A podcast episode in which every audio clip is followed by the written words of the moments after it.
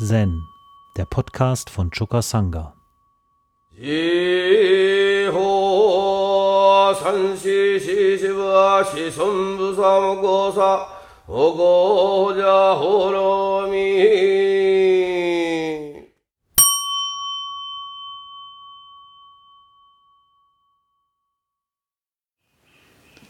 Was hätte ich zu sagen?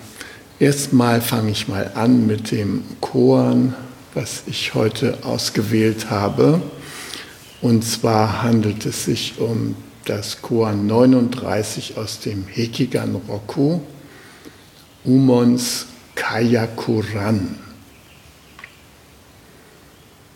Äh, das Koan ist sehr kurz und wie immer bei Umon ziemlich einsilbig und auf den Punkt, aber deshalb gefällt es mir auch gerade.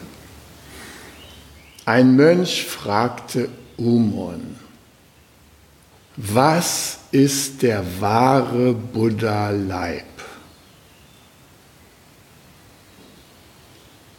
Umon antwortete, Kayakuran.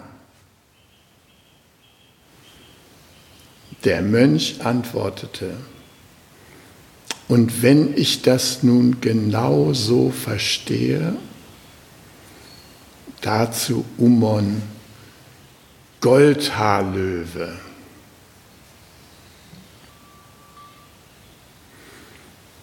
Also, der Mönch fragt, was der wahre Buddha-Leib sei der wahre Körper des Buddha. Na, wir sagen ja, in jedem von uns steckt der wahre Körper des Buddha. Ja? Also was ist nun der wahre Körper des Buddha? Und da sagt der Umon Kayakuran. Äh, dieses Wort bedeutet ein eingehegter Blumengarten. Also Umon antwortet mit einem Permakulturbeispiel.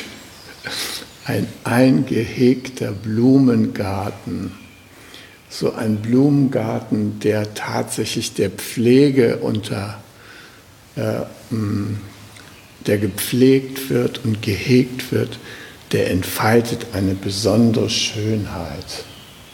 Das heißt, ähm, der Umon gibt ein Bild, was diesen Schönheitsaspekt des Buddha-Leibs nochmal unterstreicht. Kayakuran, ein wunderbarer, geschützter und ähm, entwickelter, unter gärtnerischer Leitung stehender Blumengarten, ja, wo so viel gärtnerische Liebe hineingesteckt wird dass er eine Augenweide ist und diese Liebe ausstrahlt in alle Richtungen und allen Betrachtern irgendwie Zuspruch ermöglicht. Und jetzt antwortet der Mönch, und wenn ich das nun so wörtlich verstehe, ist das etwa alles nach dem Motto, ja? Der Buddha-Leib, das ist nur das Schöne im Leben, nur das Gepflegte, nur das äh, Kultivierte, nur das äh, Erblühte. Und dann antwortet Umon, Goldhaarlöwe. Also der Löwe ist schon mal etwas anderes als der Blumengarten. Und der läuft auch nicht im Blumengarten herum, ja, sondern der bewegt sich in einer anderen Dimension. Aber es klingt eigentlich immer noch ganz schön, so goldenes Haar und äh, Löwe, Kraft und so weiter. Das ähm, klingt auch sehr nach Buddha, ja. Ähm, allerdings ist das jetzt eine andere Dimension, die da angesprochen ist, der Existenz. Ähm, und als Koranschüler rätselt man lange darum herum, was dieser Goldhaarlöwe nun eigentlich wirklich bedeutet. Ist das so ein schönes, edles Tier? Oder wie, wie soll man sich diesen Goldhaarlöwen vorstellen? Ist er das, der Unbe Inbegriff des Universums mit seinen Kräften und Stärken und so?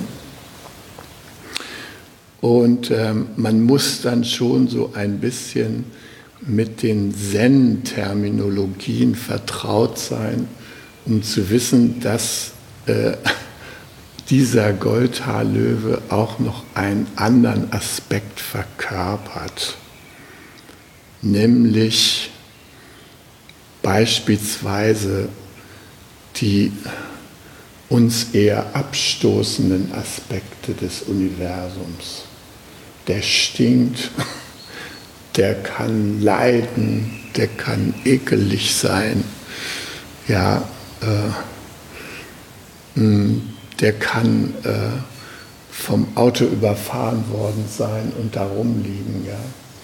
Also diese ganzen Aspekte des eher nicht so schön anzuschauenden, gehören die zum Buddha-Leib dazu? Jetzt nach um uns Auskunft, ja. Also er ergänzt das Bild des schönen, gepflegten Gartens, äh, das ja auch besonders uns Deutsche so einspricht, wo so jeder gerne seinen Kleingarten hat und den hegt und pflegt, wenn auch nicht immer mit Permakulturmitteln, sondern manchmal auch mit anderen. Aber äh, das Ziel ist natürlich, etwas Schönes zum Blühen zu bringen, die Schönheit des Lebens irgendwie zu entfalten und sei es in so einem kleinen Gärtchen. Ja, ja und dann gibt es halt auch noch den Rest der Welt und die anderen Aspekte. Und dafür steht der Goldhaarlöwe, der auch das Leiden der, der Kreaturen irgendwie verkörpert. Als ich anfing zu meditieren oder so in meinen Anfangsjahren, äh, da haben wir als Bremer Zen-Sangha, die noch klein war, Bernd Joschke, Raphael und ich, wir sind da zu verschiedenen Leuten zum Session gegangen. Und einer von diesen Lehrern, die wir besucht haben, das war äh, Professor Hungerleider aus Wien. Und der zitierte vor dem Essen immer den Satz, so lieblich und fein wie der Lotus aus dem Schlamm sich erhebt, so sei mein Meditieren.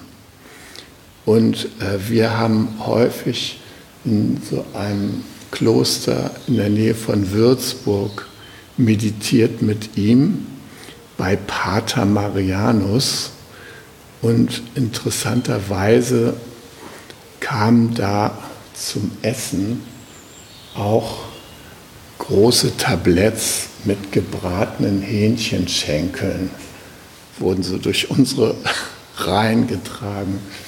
Und ich weiß, dass ich damals irritiert war, was mit dem Schlamm eigentlich gemeint war. Ja? Aus welchem Schlamm erhebt sich denn da nun der schöne Lotus? Gehören die Hähnchenschenkel zum Schlamm oder sind das die Lotuspartien? Ja? Äh, ich war darüber im Zweifel. Ja? Kurz und gut, dieses Bild von Lotus und Schlamm, in dem der Lotus eben wurzelt und den der Lotus ja auch in gewisser Weise verwandelt, das ist ein Bild für die Vollständigkeit der Existenz. Ja? Da gibt es diese schönen Seiten, die uns gleich ins Auge springen und da gibt es auch diese schlammigen Seiten, die wir eher versuchen zu vermeiden, in denen wir auch nicht rumwarten wollen und um die wir eher so einen Bogen machen.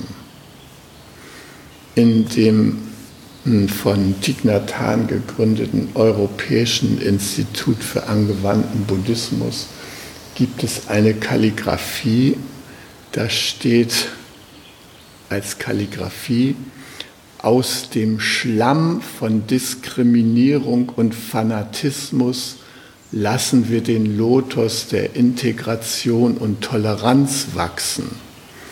Äh, das zeigt jetzt nochmal andere Dimensionen von Schlamm und Lotus. Ja? Und tatsächlich ist das eine wichtige Aufgabe von uns, sozusagen dazu beizutragen, dass überall, wo dieser Schlamm anzutreffen ist, in jedweder Form, dass wir uns dem widmen, dem aussetzen und wenn möglich auch zu dessen Verwandlung beitragen.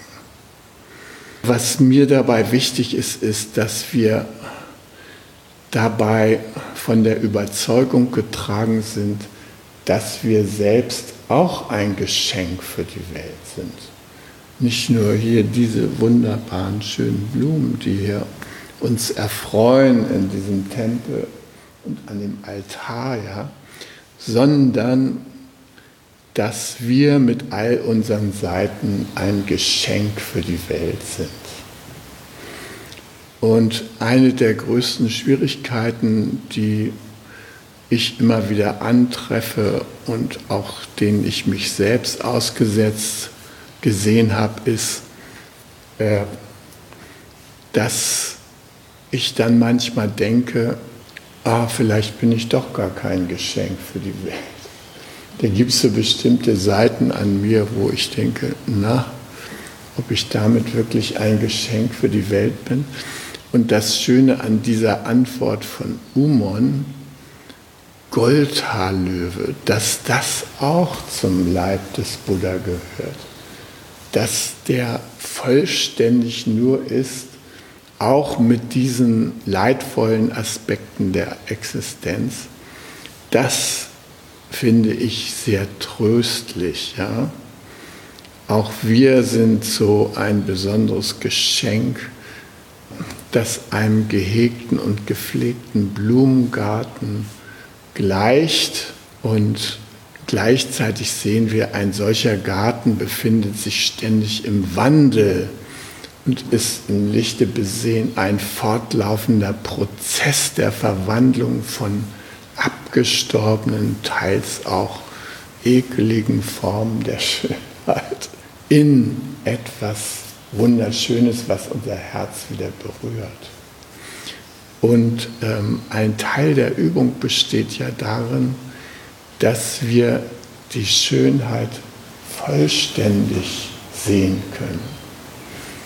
Ich bringe manchmal noch das Beispiel aus meiner Zeit, wo ich ein junger Mann war und wo mir Frauen beispielsweise erschienen wie wunderschöne Rosen. Ja? Es war für mich ein Symbol für die weibliche Schönheit. Und ähm, nachdem ich mich längere Zeit der weiblichen Schönheit ausgesetzt habe, habe ich mühsam gelernt, dass so eine Rose so ungefähr an zehn Monaten im Jahr in erster Linie aus Dornen besteht. Ja? Und wenn man diese dornigen Anteile der Rose nicht willkommen heißt, dann muss man langfristig auf die schönen Rosenblüten verzichten, weil man sich dann in diesen Dornen verstrickt und womöglich die wunderschöne Rose insgesamt ablehnt. Das wäre ein tragischer Irrtum. Ja? Eigentlich ist es so, dass die Übung darin besteht, all diese Dornen in unser Herz aufzunehmen und zu würdigen und äh, hinter diesen dornvollen Aspekten das Buddhahafte zu sehen. Ja? Also, wenn Männer und Frauen im Konflikt sind, dann beklagen sich die Geschlechter immer übereinander. die Frauen machen ihr Unglück an den blöden Männern fest und die Männer machen ihr Unglück teilweise an den blöden Frauen fest. Wir wissen, das führt zu nichts außer zu Absturz und Krise und Kampf und unfruchtbaren Begegnungen. Und wir sind aufgefordert, gerade in den schlammigen Aspekten unseres Gegenübers, das Schöne zu sehen. Zu sehen, wie sich das zu einem vollständigen, schönen Bild komponiert und dass es für uns von größter Wichtigkeit ist, zu erkennen, wie beispielsweise in einem Ausdruck von Ärger sich im Grunde genommen ein schönes Element der Buddha-Natur manifestieren will, nämlich ein unerfülltes Bedürfnis. Und die Bedürfnisse als solches sind ja unsere Naturausstattung. Manchmal sind sie im Mangel, dann gefällt uns der Ausdruck nicht so sehr. Manchmal sind sie erfüllt, dann sehen wir das Schöne, das Erheiternde, das Beschwingende, äh, die Zufriedenheit, die daraus strahlt. Und das können wir dann mit ganzem Herzen empfangen.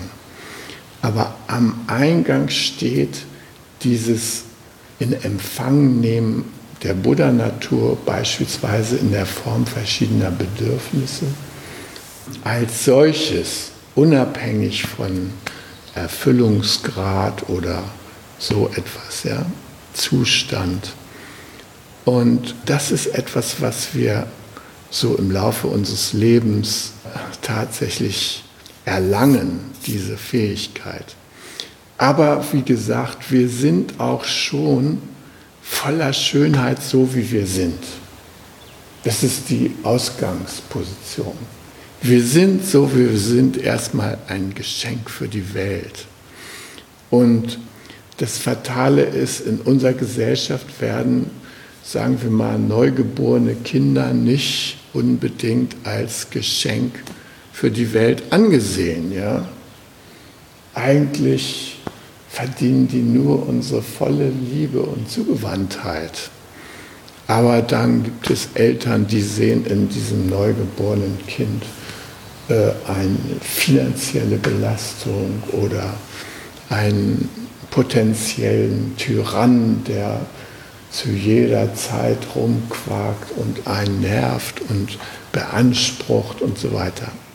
Und dann gehen die schönen Aspekte so eines neuen Erdenbürgers sehr schnell unter und wir können gar nicht den liebevollen Blick unserer Kinder erkennen, weil der auch schon oft auf so eine metallene Ablehnungswand getroffen ist und sich von uns zurückgezogen hat. Ja?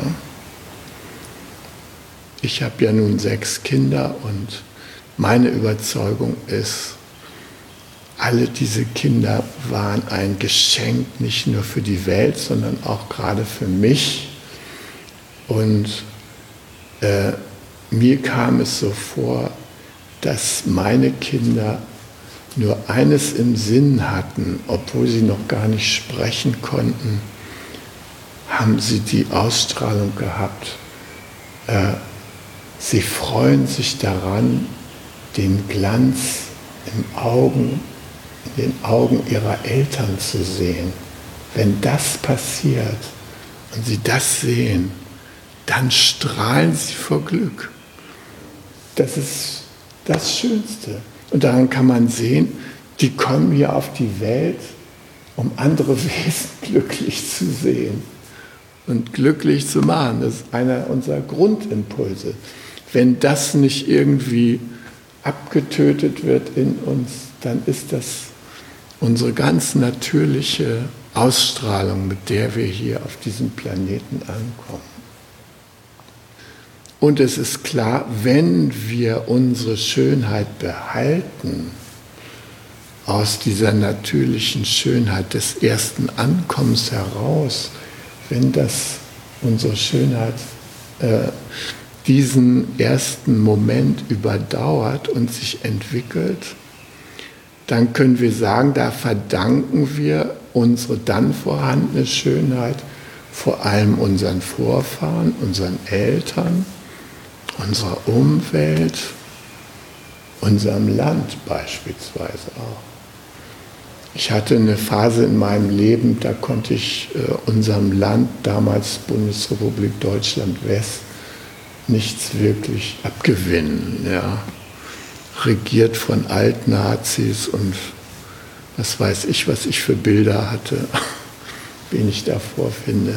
Also ähm, ich hatte so einen Stachel im Herzen. Und wenn ich im Ausland herumgewandert bin und mit äh, Freunden zusammen war, dann mochte ich nicht stolz über mein Land sprechen. Äh, beispielsweise in Peru, ja, weil ich dachte, ja, unser Land, das ist doch ein Genosse im imperialistischen Vorgehen zur Ausbeutung anderer Menschen und Nationen. Ja. Das hängt doch da voll drin. Da mochte ich nicht sagen, ja, ich bin äh, aus Deutschland oder aus Westdeutschland oder sowas. Ja. Das habe ich da versucht, verschämt unerwähnt zu lassen. Aber die Peruaner, die haben es ja natürlich mitgekriegt und die, die sagten, die hatten ganz andere Assoziationen in Bezug auf Deutschland. Da fand gerade irgendeine Fußballweltmeisterschaft statt und dann kamen die zu mir und sagten, Muller, Muller, solche Beine, solche Stärke, solche Tore schießt der Mann, ja. Oh, und ich wusste gar nicht, wer Muller war, ja. Ich hatte mich für Fußball bis dahin überhaupt nicht interessiert. Muller, also später, wenn ich dann anderen Peruanern begegnet bin, äh, und die mich angesprochen haben auf mein Land, dann habe ich gesagt, Muller. Dann wussten die, woher ich kam. Also, das war so eine erste Aneignung des äh, Nationalstolzes bei mir da im fremden Peru, ohne zu wissen, was da alles dahinter stand. Ja.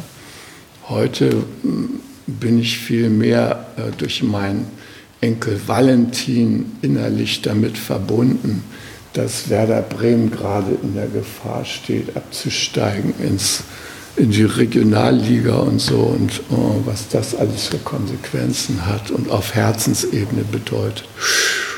Heiße Sache, ja. Also die Schönheit verdanken wir tatsächlich auch unserem Land, das uns Schule bietet, das uns ähm, Bildungsmöglichkeiten bietet, das uns eine bestimmte Form der sozialen Organisation bietet, die uns auch überleben lässt und auch zur Schönheit unseres Lebens beiträgt. Das ist so die eine Seite der Schönheit. Aber ein Teil unserer Schönheit entstammt auch dem Leid, das wir erlebt haben.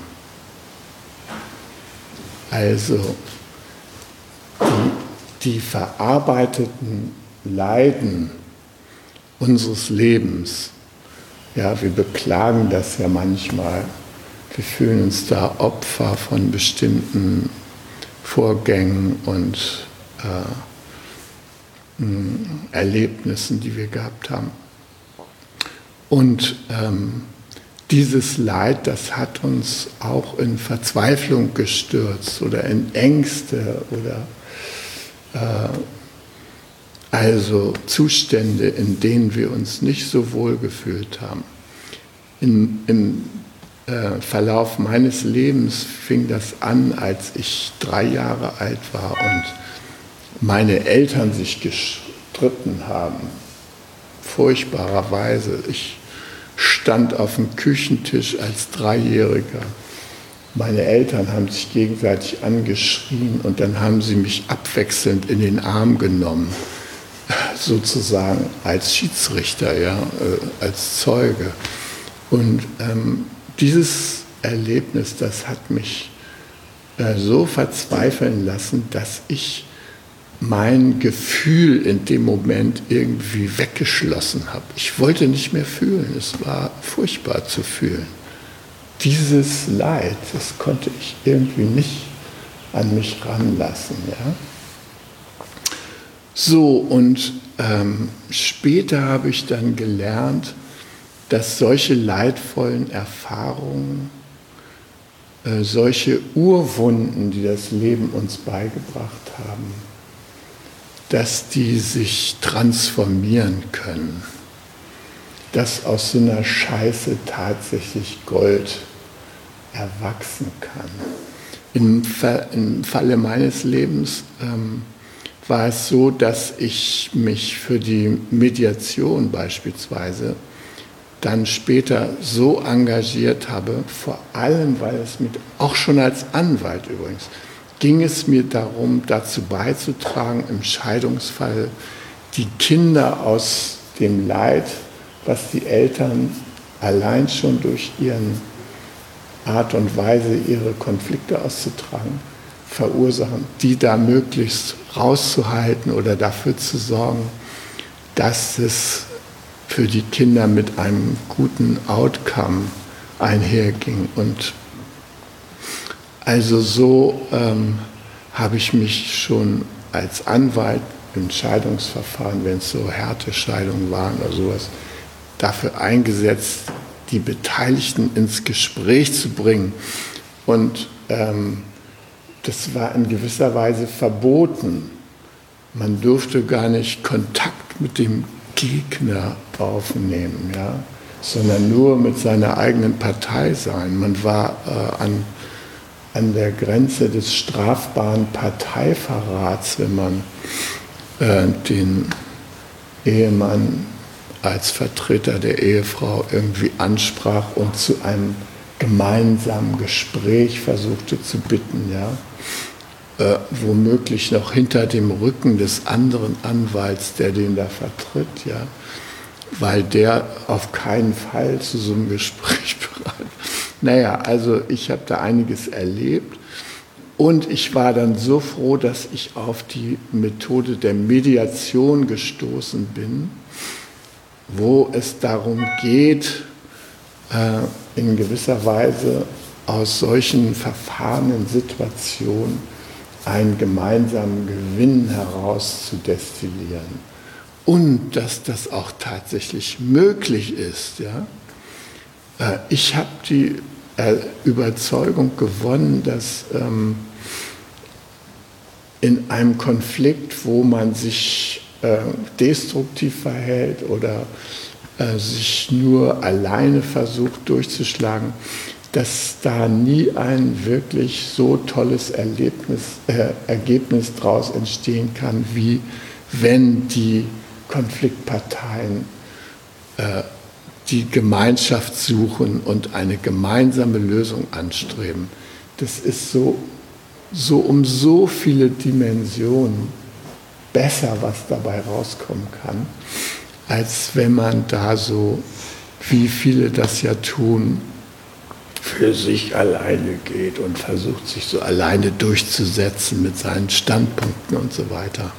So, und das sehe ich als ein Ergebnis des Leidens, was ich als kleiner Junge erlebt habe und was mein Leben übrigens strukturell überschattet hat, bis ich erwachsen war, ähm, dass sich das zum Segen verwandelt hat. Für mich und ein Segen deshalb, weil mir diese Urwunde oder dieses Urleid, was ich da erfahren habe, weil das mir die Energie gegeben hat, mich immer wieder neu einzusetzen für einverständliche Lösungsfindung. Ja? Man könnte ja sagen, wenn man so zehn Mediationen in seinem Leben gemacht hat, dann reicht es auch mal. Ne? Dann will man auch mal was anderes Schönes erleben. Muss nicht immer Mediation sein. Ne? Aber in meinem Falle, ich war immer wieder von jeder neuen Konfliktlage, von jedem neuen Beteiligten neu angesprochen, den Segen der Einvernehmlichkeit irgendwie dazu beizutragen, ja.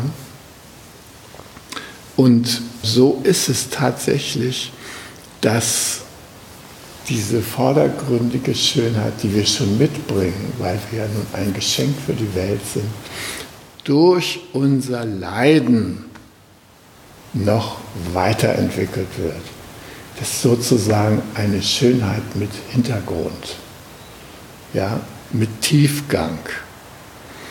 Und hier sind einige noch jüngere Menschen in unserer Sangha, die vielleicht da noch einige Erfahrungen vor sich haben. Dann sind hier einige ältere, die haben schon um diese Schönheit gerungen und die auch tatsächlich erlangt. Die Gesichter, die sehen gar nicht mehr so äh, vielleicht so ansprechend aus wie die von den jungen Knäblein und jungen Mägdelein. Aber wenn man tief reinschaut in diese Gesichter, dann sieht man diese vom Leid geschaffene Schönheit, vom verarbeiteten Leid.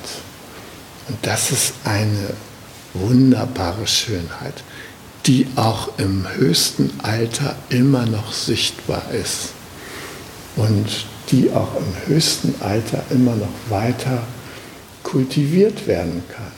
Und natürlich, was wir aus unserem eigenen Leiden gelernt haben, das trägt dazu bei, dass wir noch mehr ein Geschenk für die Welt sind, weil wir in der Lage sind, zum Beispiel jeden Tag in Achtsamkeit zu leben. Wenigstens 20 Prozent oder so. Äh, jedenfalls einen großen Teil. Und dass wir dadurch unser Mitgefühl konkretisieren. Ja? Äh, wir brauchen dazu natürlich gerne die spirituelle Dimension, die hilft uns. Die hilft uns ähm, ja deshalb, weil die Entwicklung nicht auf derselben Ebene ähm, fortwirkt, wo die Entstehung der Probleme dieser Entwicklung äh, sich, sich äh, zutragen. Ja? Die Problemebene ist eine bestimmte Ebene, da verhaken wir uns und verwickeln uns. Und wenn wir diese Ebene durch Schönheit krönen wollen, durch Integration oder sowas, dann brauchen wir dazu eine andere Ebene, die wir dazu einschalten können. Und eine Ebene ist eben die spirituelle Ebene. Also ich kämpfe zurzeit da im Lebensgarten um das Überleben der Schule für Mediation und des Zentrums GFK. Und wir haben da eine junge Crew, die mit neuen Vorstellungen versucht, unseren Lebensgarten Seminarbetrieb neu zu beleben und so weiter. Und äh, es sind für mich viele schwierige Sitzungen, die ich da im Vorstand erlebe oder im Zukunftsteam, wo ich manchmal richtige Herzschmerzen kriege. Und da hat es mir geholfen, mir vorzustellen, dass alle diese beteiligten Menschen ein Segen für mich sind. Das ist mir am Anfang schwer gefallen. Aber je länger ich in dem Prozess bin, umso mehr erinnere ich mich daran, dass die auch ein Geschenk für die Welt sind und auch ein Geschenk für mich. Und dann gelingt es mir, ohne dass wir unsere Meinungsverschiedenheiten tatsächlich gelöst haben, gelingt es mir, dass ich denke, ich segne dich mal, mein Kontrahent damit ich aus diesem Feindbild aussteigen kann, was sich da leicht bildet. Ja? Damit ich wieder mit Buddha-Augen auf den ganzen Prozess da schauen kann. Das ist nicht so einfach, aber es ist schön, wenn man es schafft. Und ich bin auch zuversichtlich, dass irgendwelche Zwischen- oder Endergebnisse wieder mehr dem Kayakuran entsprechen, mehr dem gepflegten Lebensgarten, ja, dem eingehegten, dem oder dem Togenji, ja, dort, wo man spürt das Engagement für die Schönheit des Lebens. Ja, und wie gesagt, man muss dazu jetzt nicht die Spiritualität des Zen oder sowas haben. Man kann auch, äh, die Spiritualität kann auch andere Färbungen einnehmen, weil der wichtige Punkt ist der Ebenenwechsel, dass wir diesen Horizont mit einbeziehen. Wenn die Spiritualität nicht gesehen wird, das ist mir im Vorstand so gegangen, dann hat man den Steuerberaterblick auf alles Handeln, was wir da tun. Und der Steuerberaterblick, Klaus möge mir das verzeihen, der ist nicht gerade so das Charmanteste am Leben. Ja? Äh, da muss man sich vorsehen und da gibt es Körperschaftssteuern, die man abbiegen könnte und nicht gemacht hat und weiß der Himmel was alles, ja. Und äh, bei uns hat sich das schon so eingebürgert, wir müssen wir mal den Steuerberater fragen. Und der gibt dann irgendeine willkürliche Auskunft und da müssen 20 Leute ihr ganzes Verhalten schon wieder umstrukturieren und um da die richtigen Prozentzahlen anzugeben von der Umsatzsteuer und weiß der Himmel was alles. Jedenfalls für mich ist es immer so ein bisschen Pain in the Ass, wenn der Steuerberater seine markanten Ratschläge erteilt. Ja, obwohl ich weiß, die sind hilfreich in der Situation, wo ich die empfange, äh, bin ich meistens nicht in Feierstimmung. Ja. Äh, wir haben ja nun glücklicherweise die Lehre des Buddha, die auch die Lehre des Zen ist, auf unserer Seite und ich finde, dass die eine gute Ausgangsbasis ist, um auf der ganzen Welt Erleichterung und Freude zu verbreiten. Ja. Das ist ein tolles Werkzeug. Also wenn ich euch das sage, der größte Schatz, den mir das Leben geliefert hat, ist die Begegnung mit dem Buddha-Dharma. In der Zeit, als ich dem begegnet war, war ich auf einem völlig agnostischen Trip oder sowas, ja. Religion, Spiritualität, Opium für das Volk. Ich bin damals aus der Kirche ausgetreten mm, mit dem Satz, die Kirche befreit nicht. Ah, drei Ausrufezeichen. Die wollten eine Begründung hören, ja. Habe ich reingeschrieben in das Formular und dachte, ja, pff, toller Kerl, ne? hast es endlich mal gemacht und so. Und erst im Laufe der Zeit ist mir so klar geworden, mir fehlt da eine Dimension. Auch in diesen ganzen äh, Auseinandersetzungen, die wir da innerhalb der Linken oder mit unseren Kirchen und so weiter geführt haben, da fehlte eine wichtige Dimension. Und Zen war für mich die Möglichkeit, auf diese Dimension zurückzukehren, diese Ebene wieder anzulaufen. Am Anfang, als ich das erste Mal beim Session war, da habe ich vom Buddha noch gar nicht so richtig was gewusst, auch gar nicht von den Dimensionen der Buddha-Lehre irgendwie eine Ahnung gehabt. Erst im Laufe der Zeit ist mir klar geworden, dass ich bei meinem ersten Kontakt mit dem Buddhismus nur ein kleines Strandparadies berührt habe, aber nicht den Ozean der Lehre.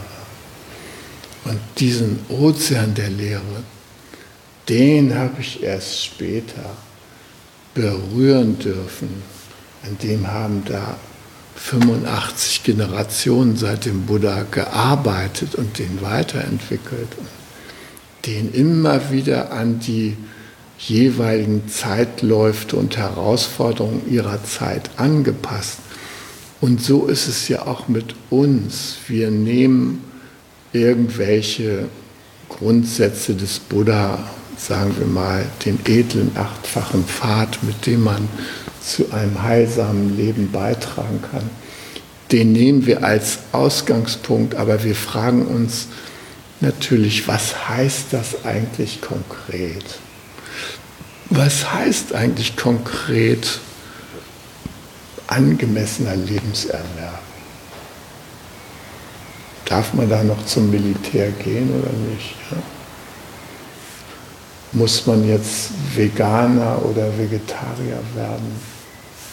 Also diese Fragen, die ähm, müssen wir immer wieder ganz konkret übersetzen und auch den Zustand der Welt betrachten, in dem sie sich befindet und was können wir tun, um Umweltzerstörung und Militarismus und so etwas, um dem zu begegnen.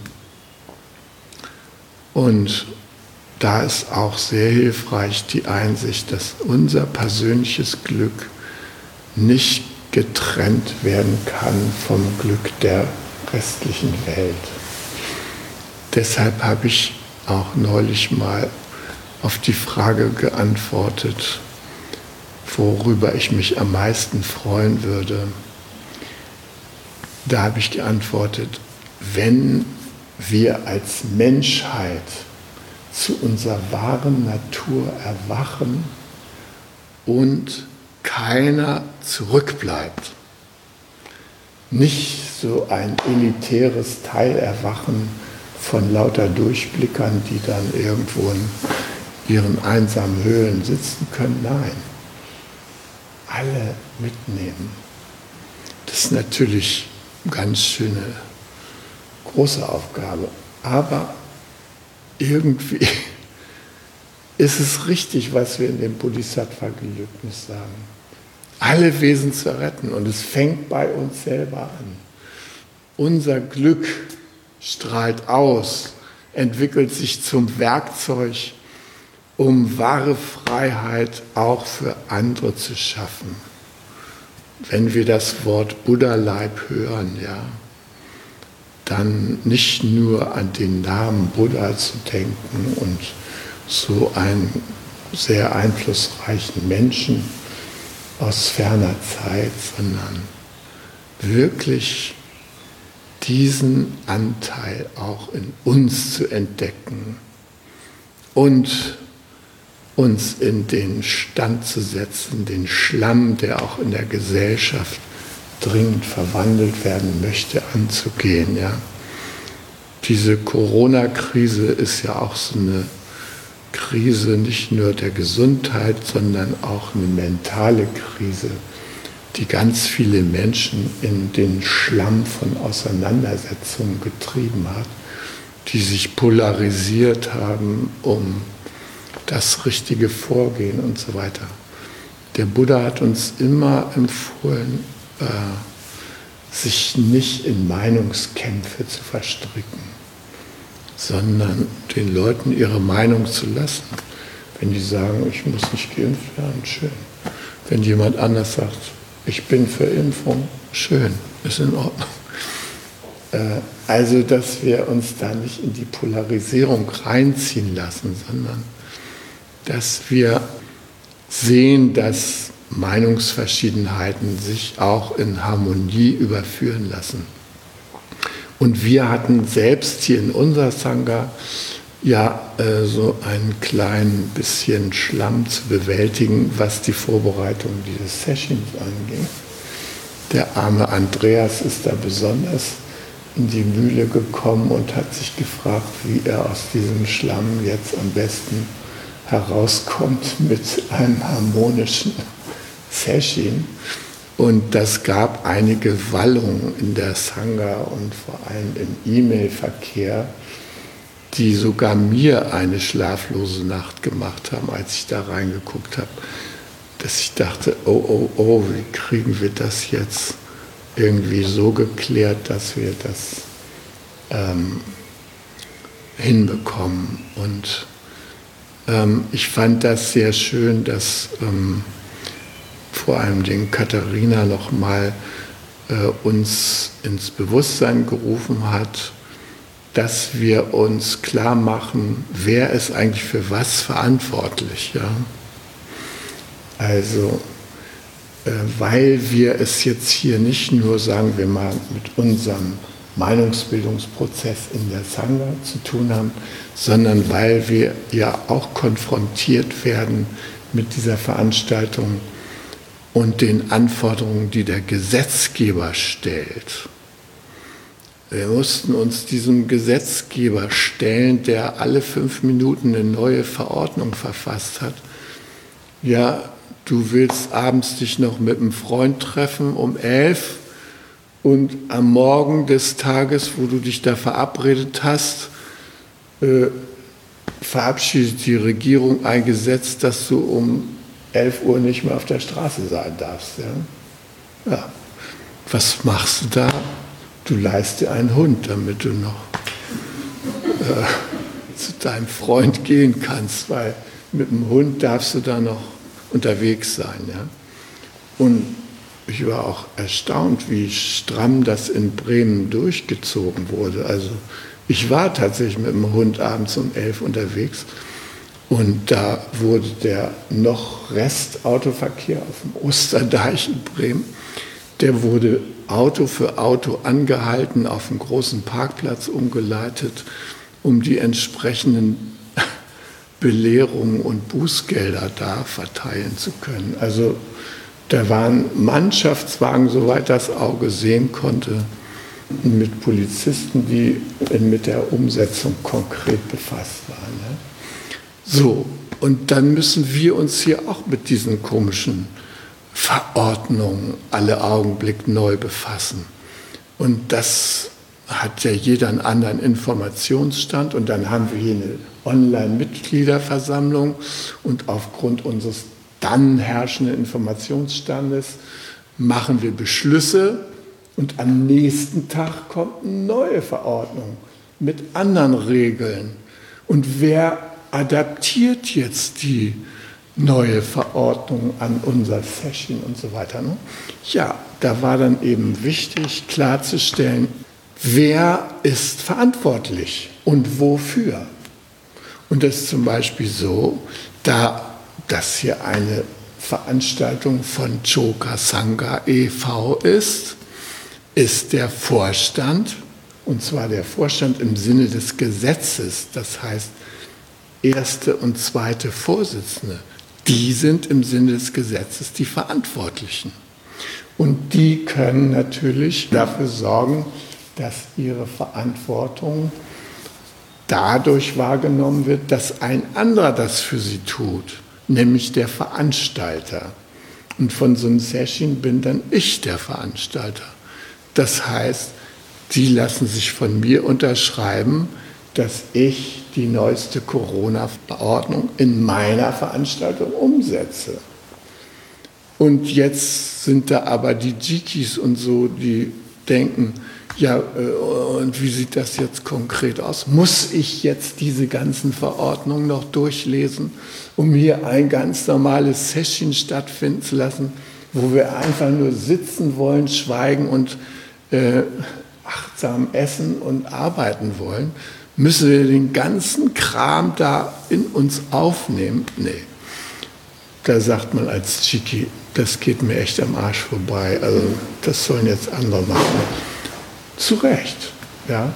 Der Jiki ist für die Aufrechterhaltung der Harmonie verantwortlich in der Sangha, im Session-Prozess. Ja? Der ist nicht für die Einhaltung von Corona-Vorschriften verantwortlich. Und das mussten wir uns erstmal wieder so richtig klar machen. Und das hat mich dann beruhigt und dann haben wir ja auch entschieden, mit wie vielen Menschen können wir hier zusammentreffen und wer ist eben online dabei. Und Leider hat dann einige Leute konnten eben nicht in die Online-Situation gehen aufgrund ihrer häuslichen Verhältnisse und so. Und so hat sich das jetzt eben entwickelt, dass wir jetzt die einen Teil der Sangha online dabei haben und der andere ist eben in Präsenz hier und das ist schön. Gut, und das sind halt so kleine Schlammesereignisse, die wir dann heilsam verwandeln können, aber die eben zur Buddha-Natur und zum Buddha-Leib dazugehören. Da kann man nicht sagen, oh, ätzend dieser Buddha-Leib. nee, das ist auch Buddha-Leib, so wie er leibt und lebt. Hi. Um jungen Menschen den Aufenthalt im Togenji zu ermöglichen, bitten wir um ihre Spende. Alle Spendenmöglichkeiten finden Sie auf chukasanga.de/spenden.